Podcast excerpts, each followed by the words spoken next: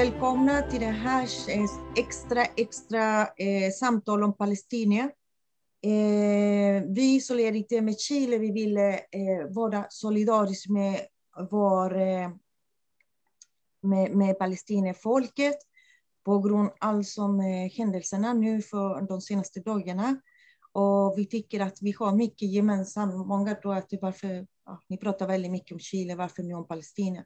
Nej, är så här att eh, ockupation som händer i Palestina, det har mycket eh, likhet på den som händer i Chile med vår eh, mapuche-folk. Och därför är det så viktigt att, eh, att eh, informera och förklara hur det går till. Eh, och hur det funkar det här eh, tryck eh, mot, eh, mot olika länder och eh, ursprungliga befolkningar. Så, så vi går in direkt på ämnet. De senaste dagarna har vi hört mycket om, på svenska media om palestinierna har skickat missiler till Israel. Eh, då säger vår eh, utrikesminister att Israel har rätt att försvara sig mot Hamas raketer. Så Israel har bombat civilbefolkningen i Gaza efter att ha stormat en eh, moské, Al-Aqsa moské i Jerusalem och varit väldigt våldsam mot palestinska manifestanter som manifesterade eh, mot den etniska rensningen och den ockuperande östra Jerusalem. Så ett sätt att försvara sig, eh, Palestinien, eh, var att skicka raketer. Eh, men sen, eh, det finns många andra länder som tycker att det är helt okej okay att Israel eh, svarar och försvarar sig, som de säger. Eh, och de andra länder som stödjer eh, israeliska ockupationer eh, eh som är bakom Israel, det är USA, EU, Israel själv, Japan, Kanada, Egypten, Australien och Storbritannien. Jag ska inte gå in så mycket för att jag är inte expert på själva ämnet, men vi är solidariska och idag vi har två panelister en tredje eventuellt dyker upp. Men eh, våra panelister är Fredrik Wattman. Wattman, kanske säger det. Ja, du kan, ja. Intresserad av konflikter om Palestina och varit på besök eh, flera gånger. Sen vi har skrivit Nimpuno, medlem i flera solidaritetsorganisationer för Palestina och, och hon är med också i kommunistiska partiet. Så välkomna. Tack, Tack för att ni kunde ställa Tack. upp. Så vi börjar med dig Eskri och förklara lite det här med ockupationen. Eh, innan ockupationen 1948. Mm. Vad hände? Ja. Mm. Eh, tack för att eh, du bjöd in mig att komma. Mm. Eh, Jeanette, eh, jo, jag tyckte din inledning när du tog upp mapuche-folket det var faktiskt väldigt relevant och jag måste säga jag har själv inte dragit den parallellen. Men det är väl det som händer i Palestina från början. Alltså redan 1917, så när Palestina var en brittisk mandat, så lovade de, den utrikesministern, Palestina till ett hem för det judiska folket. Och vad innebär det? De var en minoritet. Och det betyder att man måste ta plats och man måste fördriva palestinierna. Och det har ju pågått hela tiden. Hela, hela tiden. Och det är det vi ser nu i Sheikh Jarrah. Uh, och det är protesterna emot. Um, jag vet inte hur mycket djupt jag ska gå in för detta. Vi, brukar, vi hade ju al-Nakba, minnet av al-Nakba när den israeliska staten bildades och det är då 700, 700 000 palestinier fördrevs från, sin, från, sin, från sina byar och många byar eh, ras, raserades. Och det var 48. 1948 var detta? Mm. För då erkändes då Eh, staten Israel av FN. Eh, men vi får inte glömma att FN då består av det var 54 stater och det var bara koloniala stater. Så den FN som fanns då, det kan man inte jämföra med FN idag. Mm. Men sen har det fortsatt, den etniska rensningen, med alla metoder. Ehm, I Israel har det inte eh, nöjt sig med den marken som de har fått. Man har eh, tagit mer och mer och mer och man har tillåtit bosättningar. Uh, och vilka är det som kommer till de här bosättningarna? Många gånger är det fanatiska religiösa grupper som tycker att uh, de har rätt till Palestina. Därför att, jag vet inte om det är Bibeln eller, eller ja, säger så. Mm. Ja. Vi kan eh, fortsätta med Fredrik och eh, ockupationer efter 1948. Nu kan sammanfatta den till eh, dagens situation. Ja, ja, jag hade egentligen tänkt att ja, berätta om ockupationen som den ser ut idag. Jag, jag tänkte att det kanske är bra att ha en liten prolog, alltså lite bakgrund till det. Jag ska försöka att vara väldigt kortfattad för att det är mycket som har hänt men eh, det började egentligen kan man säga med eh, en nationaliströrelse i Europa, eh, sioniströrelsen. Eh, och det var en slags respons på att judar under, ja, ända sedan antiken egentligen, blivit eh, väldigt eh, starkt förföljda i vågor. och till slut så kom den här rörelsen på, den bildades och de menade då att enda sättet för att, att judarna inte skulle försvinna från jordens yta var att bygga en egen stat för judar. Eh, den här rörelsen var inte representativ för alla världens judar på den tiden, utan det var en minoritet som ville detta. De flesta judar tyckte det var en väldigt dålig idé, men ehm, rörelsen fick stort gehör och sen så skedde det mycket diplomati kan man säga. Eh, och det var ju, förutom sioniströrelsen då, eh, så, vad heter det, det var ju ehm, Eh, i eh, Palestina, alltså det som man kallar för Palestina, det var ju, ingick ju i det så kallade Osmanska riket, alltså stora Turkiet då. Och eh, de var på fallrepet. Så att eh, eh under första världskriget, det handlar delvis om att, eh, om att eh, Storbritannien ville krossa Osmanska riket. Och för att lyckas med det så behövde de ha med sig araberna till detta. Och det, det fick de. Eh, men så gav man dubbla luften och så vidare. Ja, det hände väldigt mycket i alla fall. Men man eh, gav sioniströrelsen, alltså Storbritannien gav sioniströrelsen löfte om en judisk stat i eh, Palestina. Och samtidigt så fransmännen och Storbritannien de delade upp Mellanöstern som i två olika mandatområden. Och där ingick Palestina det brittiska mandatet. och ja, och sen efter första världskrigets slut så krossades Osmanska riket och britterna ockuperade eh, marken. Eh, Nationernas förbund, alltså föregångaren till FN, de sa att eh, de, de godkände en brittisk ockupation som skulle eh, skapa den judiska staten eh, på sikt. Eh, och eh, sen så, ja, det, det blev liksom mer och mer eh, kontroverser mellan ursprungsbefolkningen och eh, kolonisatörer, eh, alltså judiska kolonisatörer från Europa. Och eh, det blev bråk då. Och det här pågick egentligen då kan man säga ja, fram till, till att Israel skapas 1948 då. Får jag, bara, får jag bara lägga till några saker? Är ja. det okej? Okay? Ja, Mm. Jo, den här att eh, England, det var den, faktiskt den engelska utrikesministern som utlovade eh, Palestina till den sionistiska rörelsen. Och det var ett brev, Balfour-deklaration kallar vi det för, eller heter det. Ja. Eh, den 2 november 1917, som han skrev till Rothschild. Ni känner igen namnet. Rothschild som då var ordförande till i en, en judisk organisation som var knuten till sionisterna. Det kan vara bra att veta. um, mm. kan bara fråga, sionisterna, det är väl extrema höger, va? Eh, bara för att folk förstår det, vad, vad är sionisterna? Ja, det kan man inte riktigt säga därför att eh, de har ändrats kan man säga. Det, det finns delvis så finns det olika falanger inom sioniströrelsen. Och från början så var den inte religiös överhuvudtaget, utan då var det en sekulär rörelse, en eh, kolonialrörelse, för att rädda judarna undan eh, utplåning då kan man säga.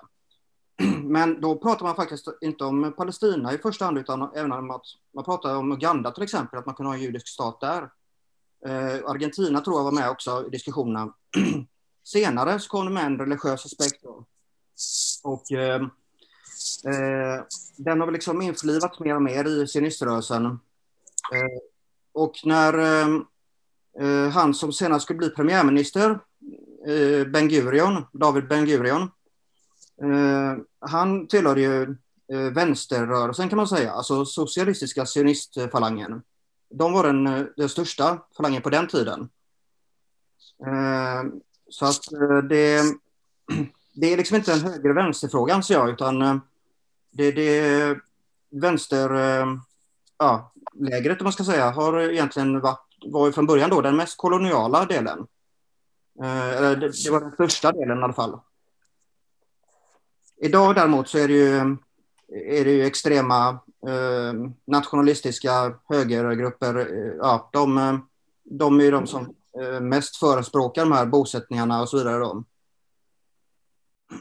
Det fanns ju, det fanns ju väldigt eh, militanta Haganah-rörelser som kom till eh, Palestina och bosatte sig och fördrev palestinier.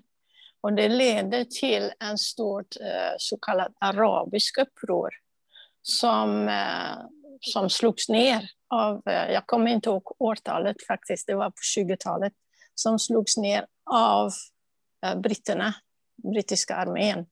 Mm. Så det var från början så har de kommit, det vill jag faktiskt, faktiskt på, alltså de har kommit med vapen i hand och kommit fördrivit eh, palestinier från sina områden. De har skapat egna områden, egna jud, jud, judiska områden redan då, innan, liksom, innan det blev eh, eh erkänt som på 20-talet, 20-30-talet.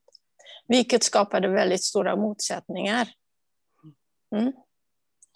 Uh, ja, nej men och sen så det hände som sagt väldigt mycket och uh, vi har inte riktigt tid att gå igenom allting så att jag försöker att hoppa över vissa detaljer. Och om det är någonting som är oklart får ni gärna fråga om det är någonting jag missar eller så. Uh, men det pågick i alla fall oroligheter och det var en nationalistisk invandring. Alltså, man får väl kanske skilja på att det var, rörelsen var nationalistisk alla som kom dit var inte det, utan det var ju, många var ju liksom judar som, som sökte någon slags, som inte ville bli förföljda mer. Eh, men själva rörelsen som sådan, den, den var starkt kolonial. Eh, och det märkte palestinierna som bodde där, så att det var därför det bildades motsättningar.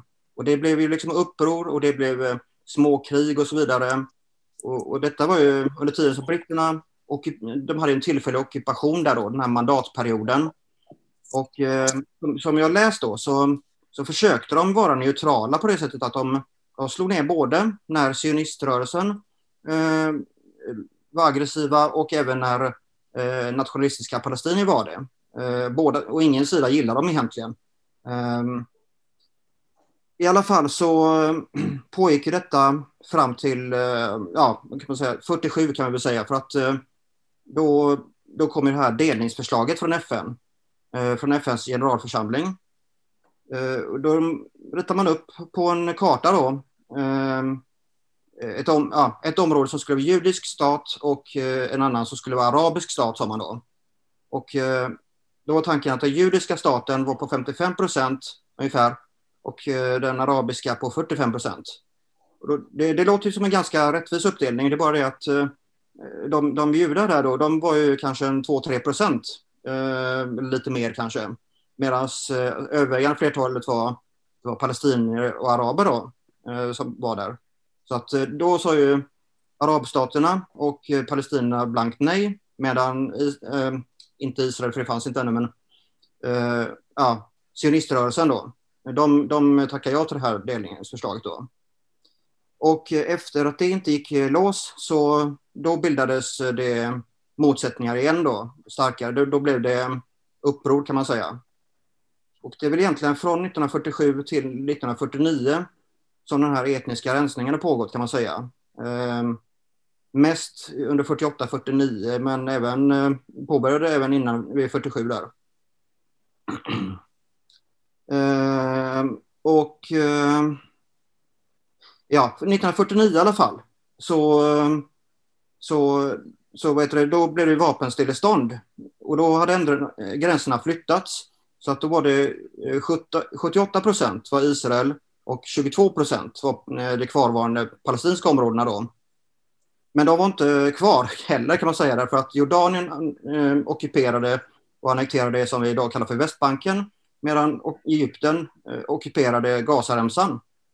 Mm. Så att eh, palestinierna fanns ju kvar där men de bodde fortfarande på ockuperad mark då. Så, eh, men FN godkände i alla fall de här gränserna då. där De skilde mellan en judisk stat, Israel, och eh, arabiska marken då. Så de här reglerna, eh, eller gräns, eller vapenstilleståndslinjen, den, den är liksom etablerad av FN och eh, nu för tiden så faktiskt så erkänner palestinierna också den, till och med Hamas faktiskt, även om många inte tror det. Det är den här som kallas för 1967 års gränser, eller 1949 års vapenstilleståndslinje.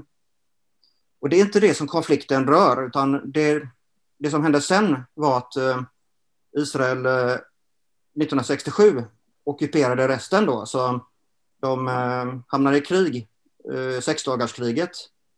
Och där de besegrade Jordanien, Syrien och Egypten. Och ja, då ockuperade de eh, Västbanken och Gazaremsan och Sinaiöknen. Och även Golanhöjderna då. Eh, men det tillhör ju Syrien. och eh, den ockupationen den eh, fortsätter än idag. Och det är det som hela eh, konflikten handlar om. Om man nu ska kalla det för konflikt. Och problemet där är väl då att vet du, de ökar ju med bosättare på Västbanken. De, det finns inga bosättare på Gazaremsan längre, de flyttade de ut 2005. Men däremot så är Gazaremsan blockerat och eh, det är så eh, otroligt härjat i Gaza så att det liknar mest eh, Etiopien på 80-talet eller någonting. Det, det är fruktansvärt hemskt där i alla fall. Och på Västbanken är det inte riktigt lika hemskt, men det, det, ockupationen är kanske synligare på Västbanken på något sätt för att militären befinner sig där för att skydda bosättarna. Och eh, det är massa checkpoints överallt. Ehm, massa, eh, ja, massa kontrollerande aspekter av palestiniernas liv. Ehm, och ehm, ja, Idag, eh, och idag då så, nu har man ju gjort upp, eh, eller man hade det här Oslo Oslo-förhandlingarna 93. Eh, som man, man tänkte att man skulle på något sätt det, det, det, kom som en respons på ett uppror mellan 87 och 93. Mm. Då till slut så kände Israel att de kunde tänka sig att ja, de vill hitta någon slags fredslösning på det här. Båda sidor var trötta på det, men även Israel då. Så att eh, då var tanken att man skulle Tanken var faktiskt att man skulle avsluta ockupationen och det skulle liksom bli fred. Men det gick inte bra eh, därför att eh, ja, Osloavtalet det, det liksom blev aldrig klart utan tanken var att hela Västbanken skulle hamna i palestinsk kontroll. Men nu så kontrollerar israeliska militären i praktiken 80 procent. Ah. Mm. Eh, vi, mm vi ska avbryta lite Fredrik för att vi har en, en direktsändning nu med Hanna Abusa, Abu eh, som är i Stockholm. Eh, hon eh, skulle delta på en, en palestinsk demonstration. Jag hör inte dig, Hanna. Vi får se om... Eh, så vi vill gärna för, eh, fråga henne hur det går till det med demonstration. Igår vi hade här i Göteborg. Eh, oj. Eh, vi väntar på audio så hon kan eh, eh börja prata och förklara. Hanna, om du trycker på mutte, ta bort mutte, mikrofon. Mikrofon och du tryck. tryck. Om, du måste trycka på mikrofon. Så ska vi se om jag kan hjälpa dig här. Um,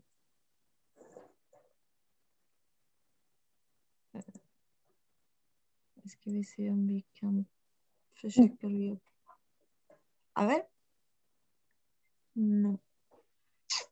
Now I can hear you. Ah, nu hör vi dig. Ah. No. I hear you now. No. Jag hör inte dig. Mm. Ja, så länge hon försöker att koppla sin mikrofon så kan vi fortsätta Fredrik. Eh, förlåt att vi avbröt dig. Men... Ja, nej men om... Eh, eh, är, känns det förresten som att det är sammanhängande det jag säger eller har jag missat en massa saker? Nej. Du kan bara fortsätta relatera det här med ockupation för att du pratar om Västbanken. Ja, just det. Jo, men idag då. Eh, Mm. idag så bor det cirka 700 000 bosättare på eh, Västbanken och inklusive östra Jerusalem. Eh, östra Jerusalem, eh, eh, Israel har ju annekterat östra Jerusalem så att det, det är liksom som, som de ser det så ingår ju det som en del i staten Israel. Men eh, enligt FN och deras resolutioner så är det ockuperad mark och eh, Mm. därför eh, alla israeler som bor där, de är illegala bosättare. Eh, utom i de judiska kvarteren, för de har speciell status. Eh, men i alla fall så, jag var i alla fall där och då träffade jag en organisation som heter Military Court Watch. Och de försökte liksom förklara det här med varför den israeliska militären gör som de gör. Är de bara sadister eller liksom varför håller de på att jävlas med folk som de gör? Men då menar de att om man eh, tänker sig då att man skulle vara någon slags befäl, alltså mellanbefäl på Västbanken. Man får i uppdrag att skydda kanske en tre, fyra bosättningar. Så har man inte alls eh, eh, trupper för att kunna skydda så många. De är ganska stora de här bosättningarna. Det är som eh, mindre städer, flera av dem. Så vad de gör då är att de använder sig av eh, ett för, förebyggande våld, Eh, avskräckande. De, de attackerar eh, pal palestinska civilbefolkningen genom nattliga räder till exempel. Eh, godtyckliga arrester. Eh, detta gäller också barn. Eh, tar dem till eh, militär, eh, israeliska militärfängelser som antingen ligger inne på Västbanken eller inne i Israel. Detta är, båda eh, scenarierna är fullständigt olagliga av fjärde Genèvekonventionen. Eh, och där så utsätter de ja, dels för psykologisk tortyr men även för fysisk tortyr många gånger. Eh, och hela... Det, det är liksom väldigt obehaglig vistelse där för man blir... Ofta blir man, får man eh, kanske en eh, ögonbindel och buntband inkastade i ett militärfordon och eh, sen inslängd i en cell. Man får inte veta vad som händer eller varför. Eh, folk pratar bara hebreiska med en. Man får ingen advokat. Det är liksom väldigt osäkert alltihopa. Väldigt... Eh, eh, ja. Och, Var du, när du besökte Palestina, eh, var du i, i en sån sammanhang som du berättar just nu? Eh, nej, jag, jag, har aldrig, jag har aldrig sett någonting sånt här själv, utan jag har bara läst om det och träffat andra som har varit med om det. Eh, man får läsa lite andra tidningar än, än svenska tidningar för att eh, det, ja, det, det står inte alltid så mycket i de svenska tidningarna tyvärr. Exakt, eh, och det är därför vi gör det här eh, samtalet, för att vi försöker att vinkla den andra sidan som inte kommer på, på tapeten. Eh, jag vill bara säga till att om Gaza, att alltså Gaza har ungefär två miljoner invånare. De är instängda på en yta som en tredjedel av Irland, som Ja. ni kan ha en liten jämförelse. Eh, deras, de är inlåsta på deras ekonomi, så de kan inte exportera någonting. Eh, inte frukt och grönsaker. Och eh, fiskarna trakasseras eh, hela tiden genom att beskjuta eh, ja, deras båtar och allt. Även, även, de, även bönderna i eh, eh, buffertzonen, de har ju en... Eh, ja, de har inte mur hela vägen, men det är i alla fall avspärrat och det är mur väldigt stor del. Ja, det, och där så finns det ju... Eh, ja, alltså ytterområdet fram till den här avspärrningen eller muren eller vad det är. Där har de ju de bördigaste markerna då, palestinierna. Men där har Israel sagt att nej, det här är säkerhetszon och det är buffertzon och ni, har ni får inte vara där. Och så när bönder kommer dit och vill skörda sina grödor i alla fall så skjuter de mot dem. Eh, och eh, både i fallet med dem och med fiskarna så är det inte så att de går in för att mörda dem kanske, men det händer ju att folk dör. Eh, mm. Utan de vill ju, de bara terroriserar dem och försöker hindra dem då. Mm. Den här fiskegränsen också, den, eh, den, den, växlar beroende på lite vad Israel är på för slags humör. Så att den växlar mellan 12 till 9 till 6 till 3 sjömil eh, då, väldigt ofta. Så att, eh, det är svårt att veta liksom, hur långt ut får man fiska egentligen. Mm. Men eh, som sagt, de är väldigt inställda, eh, så det är inte lätt för dem att eh, överleva. Eh, det blir mer blockerat hela tiden. Ja. Som, eh, som, eh, jag har en fråga till för Fredrik. Alltså, som jag uppfattade du var på besök och det är därför det börjar växa din intresse att det här med konflikten med palestinier. hur kommer det sig? Hur jag vill alltid, blir det så? Mm. Jag har väl alltid haft någon slags eh, känsla för att eh, Palestina har varit den eh, parten som har varit de mest utsatta. Men jag har inte mm. haft koll på det, så att, eh, vilket var väldigt frustrerande, för jag har liksom inte kunnat ta något belägg för att det skulle vara så. Och sen så bestämde jag mig väl för att jag ville veta mer om det och eh, försökte väl även tänka att jag får vara beredd på att jag kanske plötsligt ställer mig på Israels sida, men ja, det gjorde jag inte i alla fall, utan eh, eh, jag ser det som att det är klockrent så att Israel är en förövare och palestinierna är ett offer. Sen, eh, mm. Och det beror på att det är Israel som ockuperar och inte palestinierna. Eh, mm. Så de är ockupationsmakten. Och jag kanske inte tycker att det är ett självförsvar att ha Hamas och skjuta raketer alla gånger, men, men samtidigt så är det en respons på att de är ockuperade. Hela deras existens är en respons på att de är ockuperade egentligen. Mm. Eh, tillhör du, du till någon grupp nu för tiden som du, du eh, ja, stödjer och organiserar olika föredrag? Jag är med i Palestinagrupperna och eh, eh, ja, har även lite kontakter med Ship to Gaza och sådär. Men eh, mm. ja, jag är väl, eh, ja, jag är inte så mycket ute och demonstrerar utan eh, jag skriver mm. mest eh, texter och försöker få dem publicerade. Jättebra, men skriver du på olika organisationer, mm. palestinska mm. organisationer. Eh, hur kommer det sig att du, eh, du också är eh, intresserad mm. ja, innan jag, ja, innan jag besvarar din fråga så vill jag också påpeka en sak. Eh, det är nämligen att eh, staten Israel har instiftat ett apartheidsystem i Israel. Alltså det betyder att det är, det är ingen demokratisk stat. Uh, att det är olika lagar och väldigt olika lagar för palestinier och för uh, Israel. Bara en sån sak då att uh, alla som på något sätt kan visa att de har en judisk bakgrund, de har rätt att flytta till Israel och de får ofta också ekonomiskt stöd att bosätta sig där. Medan palestinier som har fördrivits från sina, från sina byar och från sin mark, de har inte rätt att återvända till, sina, till, sin, till sin mark. Palestinska folket har splittrats. Det finns de som bor på Gaza, varav hälften är flyktingar.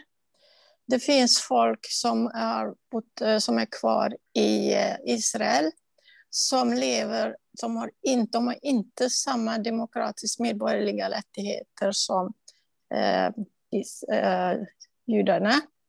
Och så finns det de som bor i Västbanken. Man kan inte komma och hälsa på varandra. Mm. Um, det är alltså mänsklig rättighet att uh, få utöva sin religion. Men palestinier, om de vill komma till moskén i Jerusalem, så de flesta de måste de söka tillstånd, vilket som är väldigt besvärligt. Och många gånger får de inte tillstånd. Så att mm. det är, och palestinier får inte äga mark.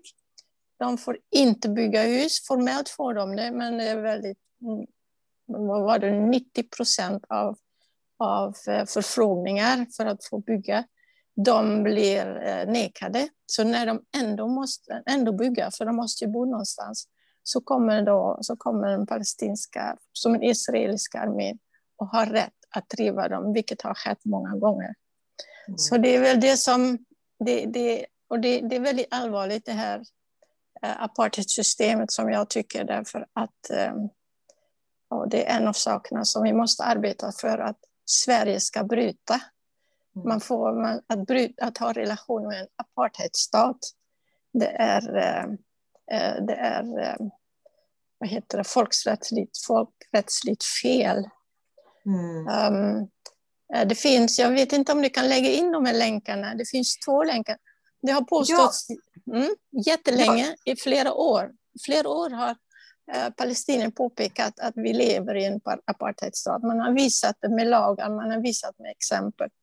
Men nu har det liksom även en, eh, en, en israelisk orgas, uh, organisation som mm. arbetar med mänskliga rättigheter från Betlehem. De har skrivit en rapport där de har skrivit att Israel har gått över gränsen. Och mm. sen, sen är det Human Rights Watch. Jag vet, jag vet, inte om du kan lägga de här länkarna sen så att folk kan titta på det. För det, är mm. väldigt, det är väldigt viktigt.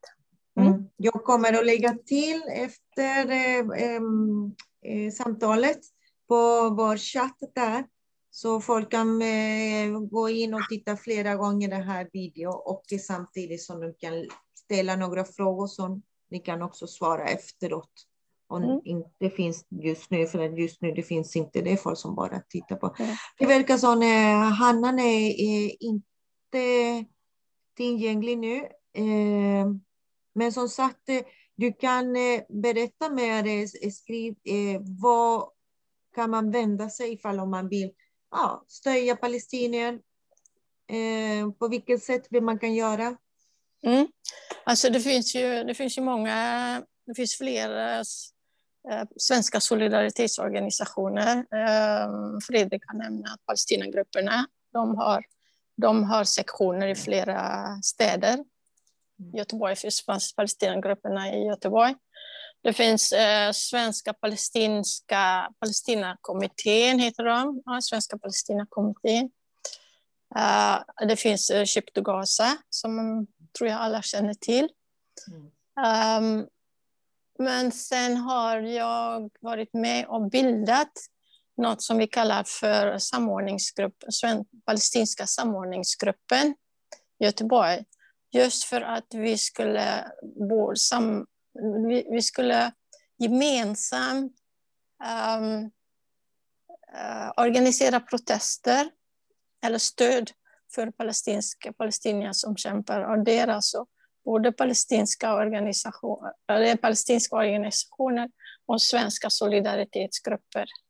Mm. Um, vi startade 2018 när eh, Israel eh, har förklarat att de skulle annektera stora delar av eh, Västbanken och Jordandalen med stöd av vad heter han nu, Trump. Um, vilket egentligen i praktiken håller de ju på att annektera hela tiden, men det här skulle vara på något sätt någon, officiell, göras officiellt.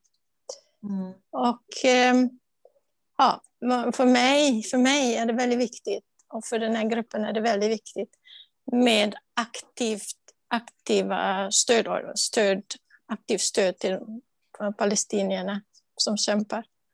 Mm. Och nu har vi haft uh, och den här, just det, och det skulle jag vilja kalla också, det som pågår nu vill jag kalla för en intifada. Intifada det är uppror.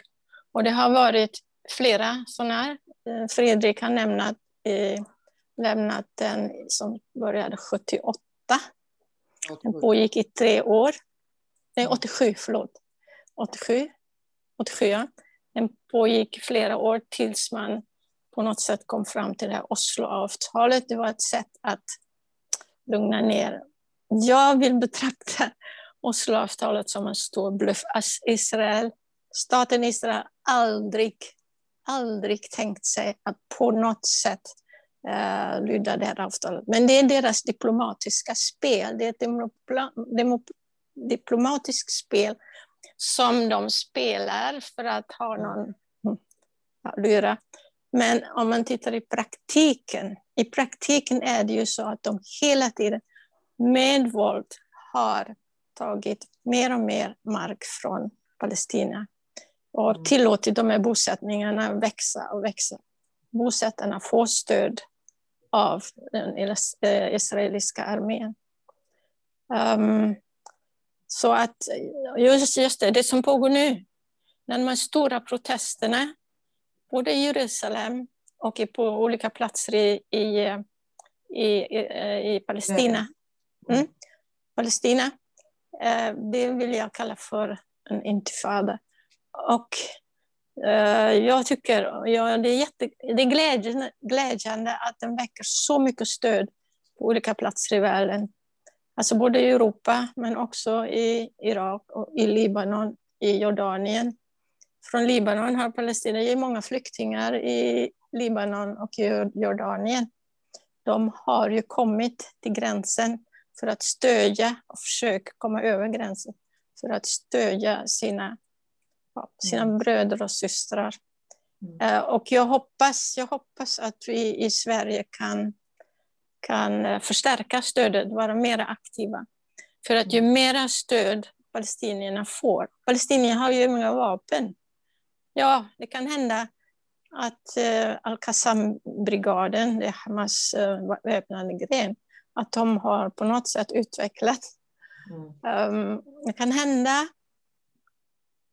förresten just det, någonstans läste jag att det var en grupp palestinier som har erövrat vapen från någon grupp israeliska soldater.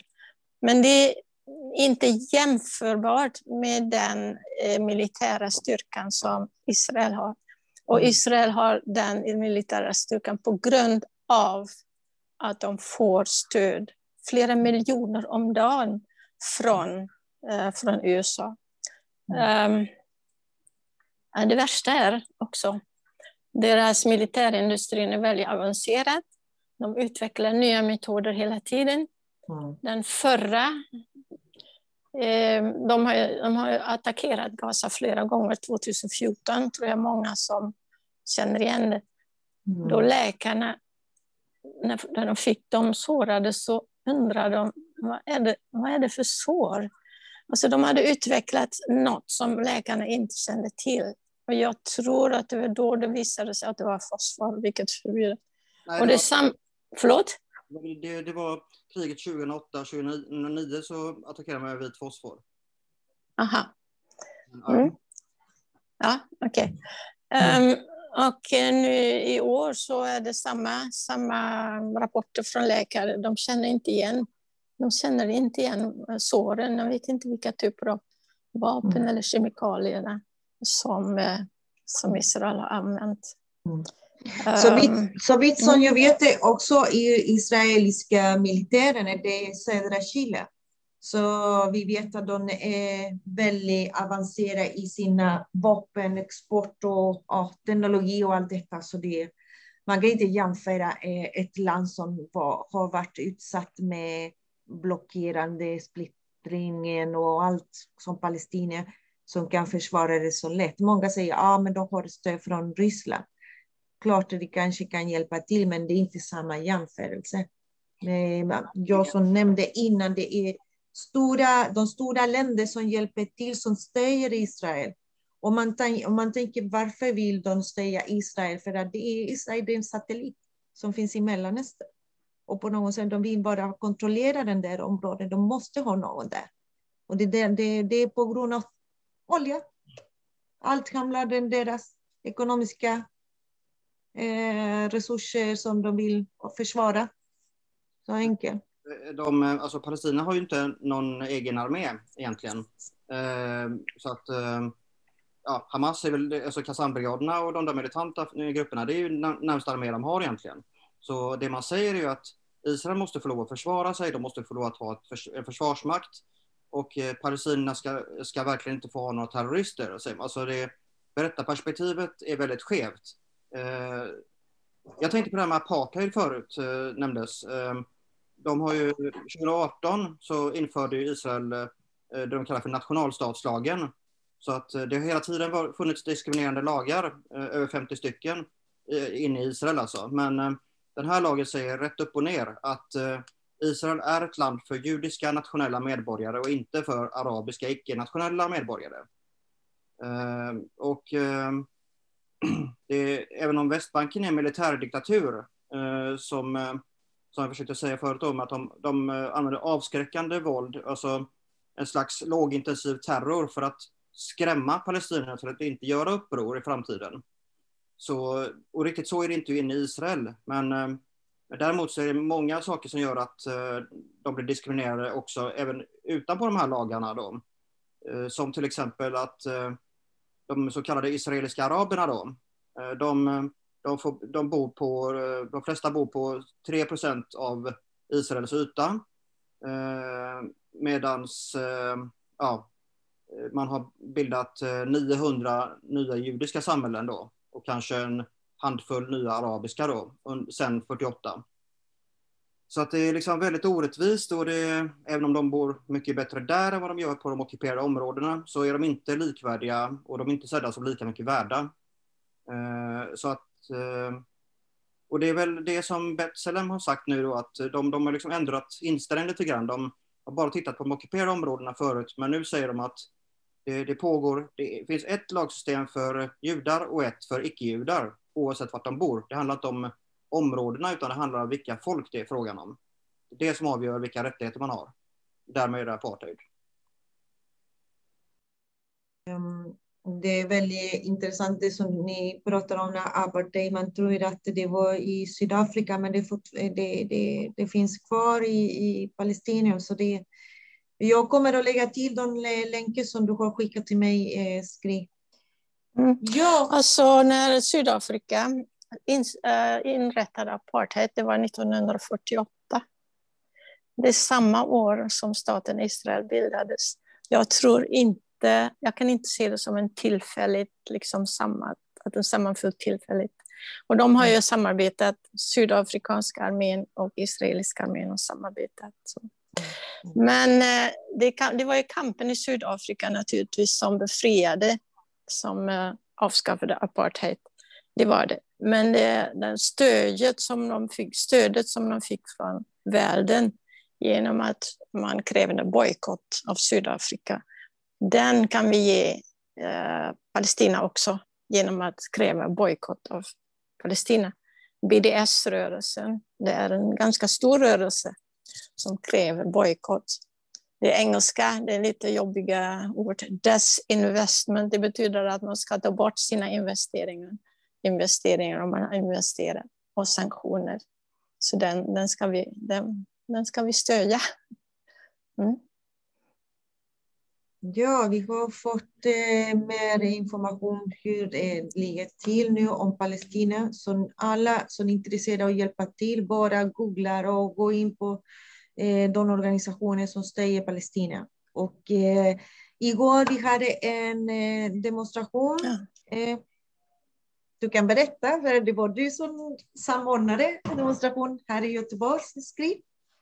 Jaha, nej det var inte jag, men det var den här samordningsgruppen mm. som, eh, som eh, organiserade en bilkonvoj och en mm. cykelkonvoj.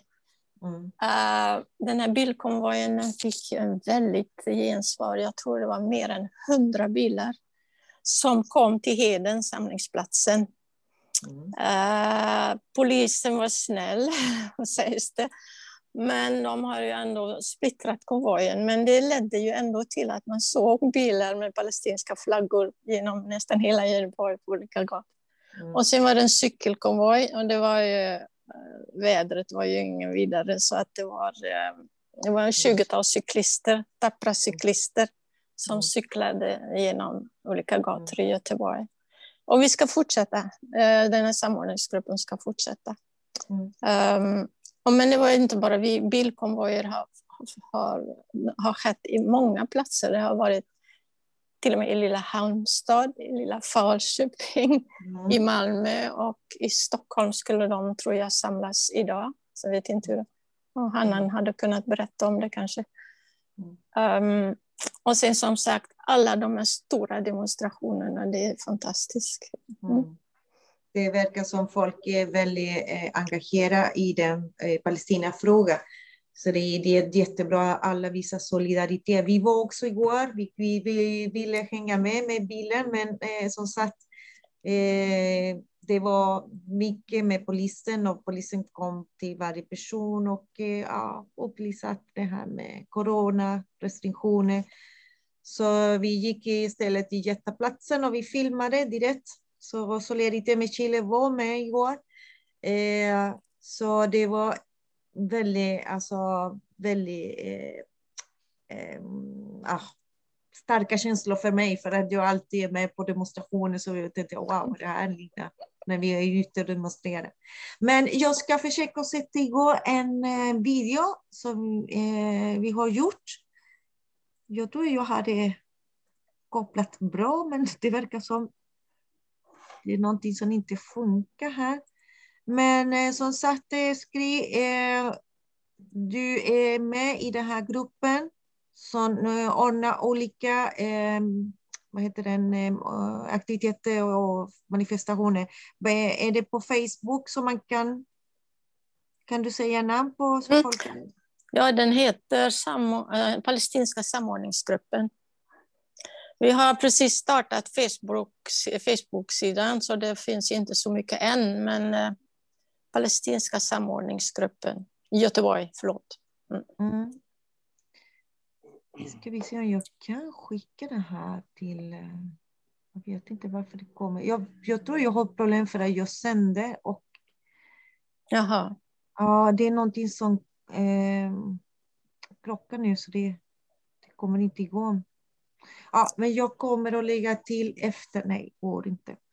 Jag är jätteledsen. Eh, det var en Vad synd. Ja, det var en ja. jättebra. Men jag tror det är på grund av vi sänder live och det, det är någonting som som gör att det inte kopplas ihop det här. Men eh, jag eh, tror att vi kommer till slutet av det här eh, samtalet. Eh, väl, eh, tråkigt att hon kunde inte koppla in sig igen, men eh, det är säkert att hon är i den demonstration nu som, som skulle vara på Sergels torg, eller? Var det ja. så? Ja. Mm. Det verkar som hon satt på tunnelbanan, i tunnelbanan. Så att det ja, precis. Mm. Så vi, vi, jag vet inte, sista ordet Fredrik innan vi säger hej då. Är det något som du vill lägga till? Ja, det finns egentligen hur mycket som helst att säga. Jag har väl kanske inte nämnt så mycket om Gaza nu egentligen. Och, Nej, precis. Och det, det är väl lite synd egentligen, men det är det för att ockupationen på ett sätt är så mycket tydligare. Hur, liksom, mekanismerna i den. Det, man vet liksom inte riktigt vad det är Israel vill, vill med Gazaremsan.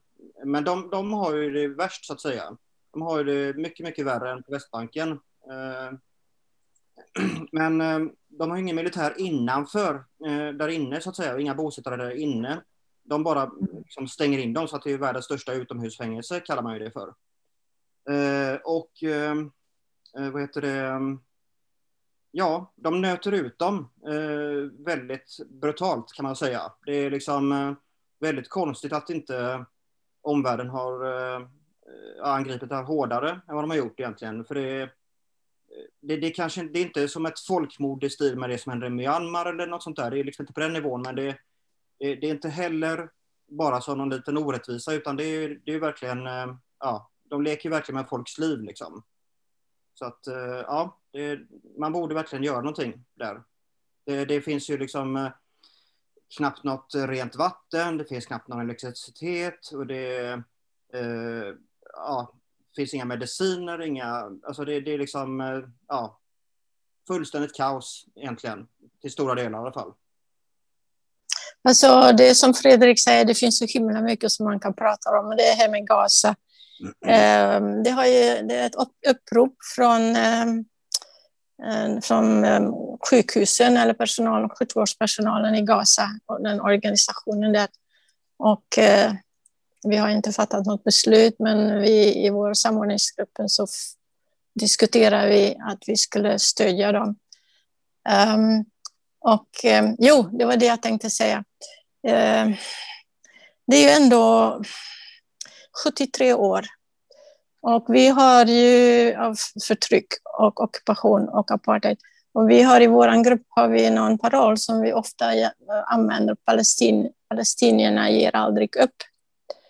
Och som i Gaza också, om ni minns. jag tror det var förra året eller för förra året, jag är bättre på årtalet, Fredrik än jag, som de startade den stora marschen den stora marschen hem på Gaza. Mm. Och då protesterade så ville de liksom komma ut ur Gaza. Uh, och det var ju, det, var det förra året eller för förra året? 2017 tror jag det var. Kan det vara 2017? En, uh... Ja, 2017. Ja, precis. Ja. Ja. Och det har fortsatt egentligen, men det var då den stora marschen startade. Och då blev de beskjutna av israelisk polis och de hade, de hade väldigt elaka sätt. Ja, förutom att man skjuter på huvudet så, sköt, så, så riktar de så mycket som möjligt på benen. Så det är många unga killar, Gazabor, som går omkring med um, proteser. Uh, och de har bildat ett fotbollslag um, som har som mål, alltså de har rehabiliterat sig, de tränar, de har som mål att delta i Paralympics. Det, jag tycker det är ett mm. så imponerande exempel på ge inte upp. Mm. Och det är, sant, det är riktigt, har man, kämpar man för en rätt sak så, så ger man inte upp. Det gör man inte. Jag tänker på det eh, bara eh, med den här marschen. Eh, det är ju så faktiskt att enligt generalförsamlingen så har ju faktiskt palestinierna, både de som lever i flyktingläger i Palestina och de som lever utanför Palestina och Israel, har ju enligt FNs generalförsamling då rätt att återvända till de platserna som de blev av med 1948, eller deras ättlingar då. Ehm, det har de rätt till enligt FN, men, ehm, men Israel vägrar ju det. Så att den här marschen i alla fall handlar mycket om det, att äh, återvända då. Och det är enligt den här FN-resolution 194 då. Var det resolution 194, eller hur? Ja, precis. Ja. ja. Det kanske är bara nummer, men den har, den har ju symbolisk betydelse också, 194. Mm. mm. Då så, då är vi i finalen eh, på det här eh, samtalet. Eh, jag vill bara tacka er att ni tog tid och eh, ni ville förklara till oss mer om Palestinas situation, konflikten. Eh, så jag hoppas verkligen att folk kan eh, också bidra, att eh, lilla bidra att bara stöja, bojkotta på något sätt Israel, Israel produkter. Eh, gå ut, eh, demonstrera på något sätt, visa att du inte, att det inte är okej okay, det som händer just nu i Palestina, Gaza. Kan inte ockupera, fortsätta ockupera ett land. Och vi vill tacka dig, Jeanette, att du tog det initiativet. Du är en riktig kämpe. Solidaritet, solidaritet. Vi är, vi är alla en, en kämpare här, så det är bra. Som du, sista året som du sa innan, vi, ska inte, vi ger inte upp. Och eh, vi är solidariska med, med alla, alla eh, orättvisor, med, med de förtryckta länder. Så vi kämpar, vi kämpar vidare. Då tackar jag jättemycket, tack så mycket. Och kommer jag lägga eh, den video som vi har gjort eh, med Vian. Eh, jättebra. Tusen tack. Tack. Viva Palestina! Kampen fortsätter.